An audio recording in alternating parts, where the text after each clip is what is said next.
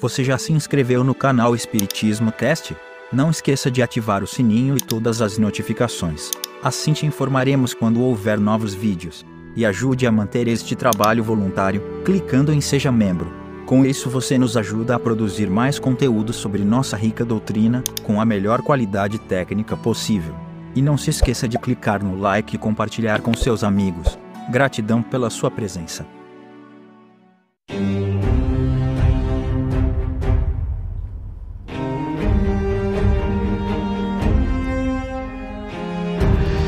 Meus amigos, minhas amigas, como é que vocês estão? Sejam bem-vindos a mais um episódio onde estudamos a obra fundamental, o que é o Espiritismo. É uma espécie de um resumão sobre a doutrina espírita. Nós vínhamos aí caminhando, né?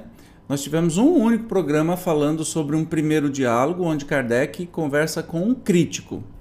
Eu poderia chamar de um materialista ou um negacionista, em que se chega à conclusão que você pode argumentar à vontade e essa pessoa nunca vai é, chegar a conclusão nenhuma.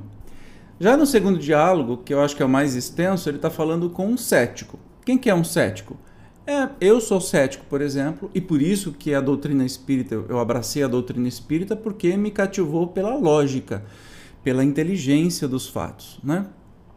Então, essa conversa rende aqui muitos programas e eu espero que você goste. Hoje nós estamos falando sobre falsas explicações dos fenômenos. Então, vamos sem demora sobre isso. Vamos falar aí de alucinação, fluido magnético, reflexo do pensamento, superexcitação cerebral e estado sonambúlico dos médiums. Então, o cético pergunta: é contra os fenômenos provocados que principalmente a crítica se levanta. Ponhamos de lado toda suposição de charlatanismo e admitamos a mais completa boa-fé. Não será possível que os médiums sejam vítimas de uma alucinação? Perceba que o, o cético não ofende, já o crítico já vem dando pancada. O cético quer acreditar, quer entender. Então, ele diz: dos fenômenos provocados é onde os cientistas mais pegam no pé, menos acreditam. Né? Porque eles acham que isso seria uma alucinação. Por isso que ele está perguntando. Não seria? Tirando assim que é charlatão. Não, ninguém é charlatão, ninguém está enganando ninguém. Será que não seriam vítimas de alucinação? Ignoro que já se tenha claramente explicado o mecanismo da alucinação. Da forma como querem defini-la, ela não deixa de ser um efeito singularíssimo e digno de estudo. É pena, porém, que aqueles que por meio dela pretendem dar conta dos fenômenos espíritas não possam antes apresentar a explicação deles. Ah, além disso, fatos que escapam a essa hipótese, quando a mesa ou outro objeto se move, se ergue ou bate, quando a dita mesa, à vontade, passeia por uma câmara, sem que pessoa alguma lhe toque, quando ela se destaca do solo e se suspende no espaço, sem ponto de apoio, enfim, quando, ao cair, se despedaça, tudo isso não pode ser o efeito de uma alucinação. Suponho que o médium, por um produto da sua imaginação, cria ver o que não existe. Será admissível que todos os presentes sejam, ao mesmo tempo, vítimas da mesma vertigem. E quando o mesmo fato se reproduz por toda parte, em todos os países. A ser assim, essa alucinação seria prodígio maior que o próprio fato. Então começamos bem, dizendo assim: olha, como é que pode é uma alucinação coletiva, porque esses fenômenos se produzem em todos os países. É, numa sala, está todo mundo vendo? Muitos até fotografaram, né? Então quer dizer que a alucinação é fotografável? Ou todo mundo está doidão junto? É, o mundo inteiro está doidão? Então seria mais impressionante essa alucinação coletiva do que o fato simples de ter. Uh, aí a vida espiritual e esse relacionamento, né? Aí o cético diz: admitindo a realidade do fenômeno das mesas que giram e falam, não será mais racional atribuí-lo à ação de um fluido qualquer, do magnético, por exemplo? Ou seja, a causa não seria um fluido magnético? Tal foi o primeiro pensamento que tive, como tantos outros. Se tudo se limitasse a esses efeitos materiais, não há dúvida de que poderiam ser assim explicados, porém, quando esses movimentos e golpes nos deram provas de inteligência, quando se reconheceu que respondiam ao pensamento com inteira liberdade, foi-se levado a tirar a seguinte conclusão: se todo efeito tem uma causa, o efeito inteligente tem uma causa inteligente.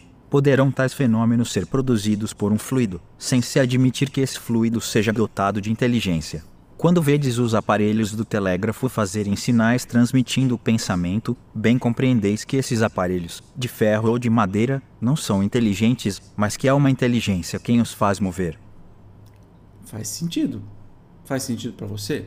E ele continua: dá-se o mesmo com as mesas a que nos referimos. Dão-se ou não efeitos inteligentes? Eis a questão.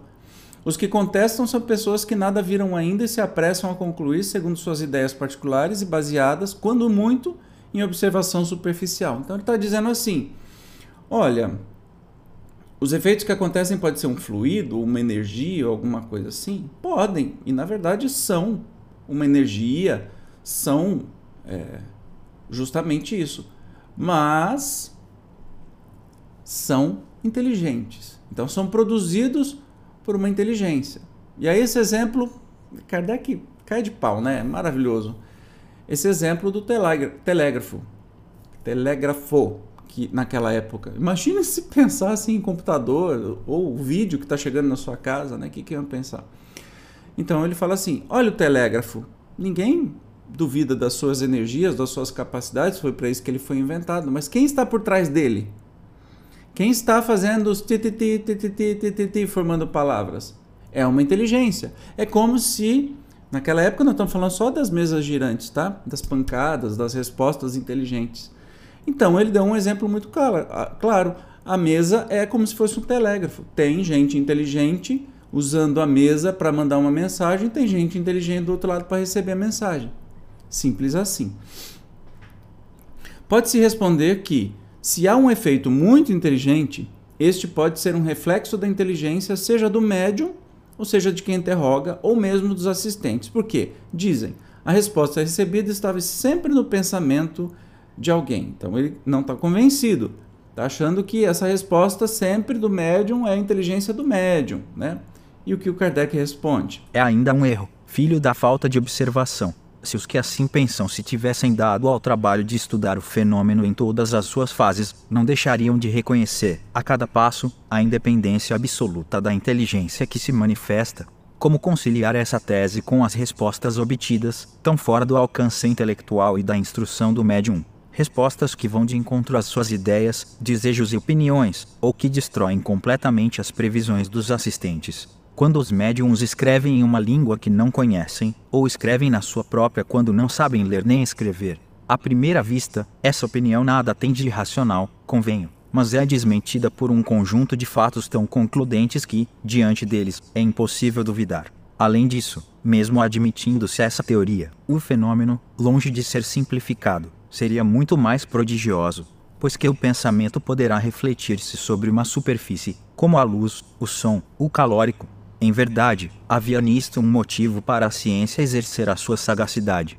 E depois ainda o maravilhoso seria maior, porque, achando-se presentes vinte pessoas, será o pensamento desta ou daquela que é refletido, ou desta ou daquela outra. Tal sistema é insustentável. É realmente curioso ver se os contraditores empenharem-se na busca de causas cem vezes mais extraordinárias e incompreensíveis do que aquelas que se propalamos. É, é bem isso, né? As pessoas querem é, fazer um, um, um, falar uma coisa que é muito mais inacreditável. É como, ela, é como a história da, das pessoas, até teólogos que tentam dizer né, que da linguagem figurada da Bíblia, que não é um livro sagrado, é um livro histórico escrito por homens e que trazem alguns mitos, como por exemplo o mito do Adão e Eva, da criação em sete dias do mundo, do universo, enfim e que teve Adão e Eva e que tiveram dois filhos, Caim e Abel, um matou o outro, fugiu para longe, casou e teve um monte de filho. E aí as pessoas querem dar explicações mirabolantes. Ah, não, que depois ele voltou, ele teve um filho com a própria Eva. Oi, para.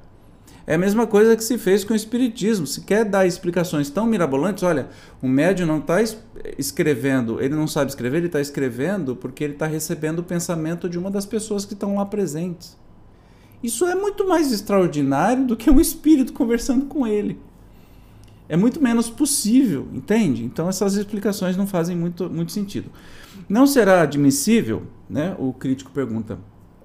Segundo querem alguns, que o médium se ache em estado de crise e goze certa lucidez que lhe dá a percepção sonambúlica, espécie de dupla vista, que aliás nos pode explicar a extensão momentânea de suas faculdades intelectuais, porque dizem as comunicações obtidas pelos médiums não vão além do alcance do que das dos sonâmbulos. Vamos ver o que, que o Kardec responde. É ainda esse um desses sistemas que não resistem a um exame aprofundado. O médium nem se acha em crise nem dorme, mas está perfeitamente acordado, agindo e pensando como os outros, sem nada apresentar de extraordinário. Certos efeitos particulares deram lugar a essa suposição. Porém, quem se não limitar a julgar as coisas por uma só face, reconhecerá sem dificuldade que o médium é dotado de uma faculdade particular que não permite confundi-lo com o sonâmbulo, sendo a independência do seu pensamento demonstrada por fatos da maior evidência. Abstraindo das comunicações escritas, qual sonâmbulo que fez alguma vez sair um pensamento de um corpo inerte? Qual deles pôde produzir aparições visíveis e, mesmo, tangíveis? Qual fez que um corpo pesado se mantivesse suspenso no ar, sem ponto de apoio? Será por efeito sonambúlico que certo médium desenhou, um dia, em minha casa e na presença de vinte testemunhas, o retrato de uma jovem, morta havia 18 meses e a quem ele não conhecera, retrato reconhecido pelo próprio pai da jovem. Presente então a sessão, será por efeito do mesmo gênero que uma mesa responde com precisão às questões propostas, mesmo feitas mentalmente. Certamente, se admitirmos que o médium se ache em estado magnético, parece-me difícil crer que a mesa seja sonambula. Dizem, ainda, que os médiums só falam com clareza daquilo que é conhecido. Como explicar o fato seguinte sem outros da mesma espécie? Um dos meus amigos, muito bom médium escrevente, perguntou a um espírito se uma pessoa que ele tinha perdido de vista, havia 15 anos, era ainda deste mundo. Sim, ainda vive. Foi-lhe respondido: mora em Paris, rua tal, número tanto. Ele foi e encontrou a pessoa no lugar indicado. Seria isso uma ilusão? Seu pensamento poderia sugerir-lhe tal resposta, quando, por causa da idade da pessoa por quem ele perguntava, havia toda a probabilidade de ela não existir mais. Entende? Vai caindo por terra todos os, os uh, as perguntas, os questionamentos, e ele termina assim, ó. Se, em certos casos, vemos respostas combinarem com o pensamento de quem pergunta, será racional concluirmos que isso seja uma lei geral. Nisso, como em todas as coisas, são sempre perigosos os juízos precipitados, porque eles podem ser desmentidos pelos fatos que ainda se não observaram. Então, chegando à conclusão, não é, que essas falsas explicações dos fenômenos é, não fazem um sentido nenhum, porque não são possíveis, ou são mais fantásticas do que os fenômenos em si. Você viu esse, esse caso aí que um médium, amigo do Kardec, é, foi perguntado para ele, para o espírito, né, se uma pessoa que ele conhecia já tinha morrido ou se existia ainda no planeta, porque ele não tinha mais contato. E aí o espírito falou assim: "Não, tá vivo sim, vai na rua tal, em tal lugar, em tal cidade, você vai encontrar". E ele foi lá e encontrou. Qual a probabilidade disso ser outra coisa além de um espírito que tinha esse conhecimento transmitido. Entende? Tem fatos assim a rodo provando as coisas. Então, uma coisa é, você tem que estudar. Você não tem que querer das coisas magicamente caem na sua cabeça, você tem que estudar e conhecer. Não sair criticando. Tem tantos irmãos nossos é, de outras fés, por exemplo, é, evangélicos, que dizem que o espiritismo é coisa do capeta e que as coisas acontecem só por causa do capeta. Mas que capeta bondoso, né? Que cura pessoas, que traz comunicação, que consola o coração das mães. Mas sequer tiveram o trabalho de saber que o Espiritismo é cristão. Entende? Então, vem crítica de tudo quanto é lado. E daí, cada um acredita naquilo que quiser e a gente vai aprendendo cada vez mais. Maravilha? Eu te espero então no próximo episódio que nós vamos estudar não basta que os incrédulos vejam para que se convençam.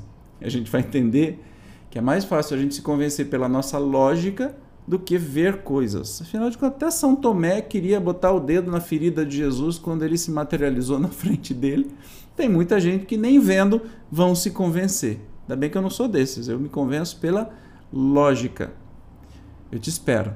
Até lá. Tchau.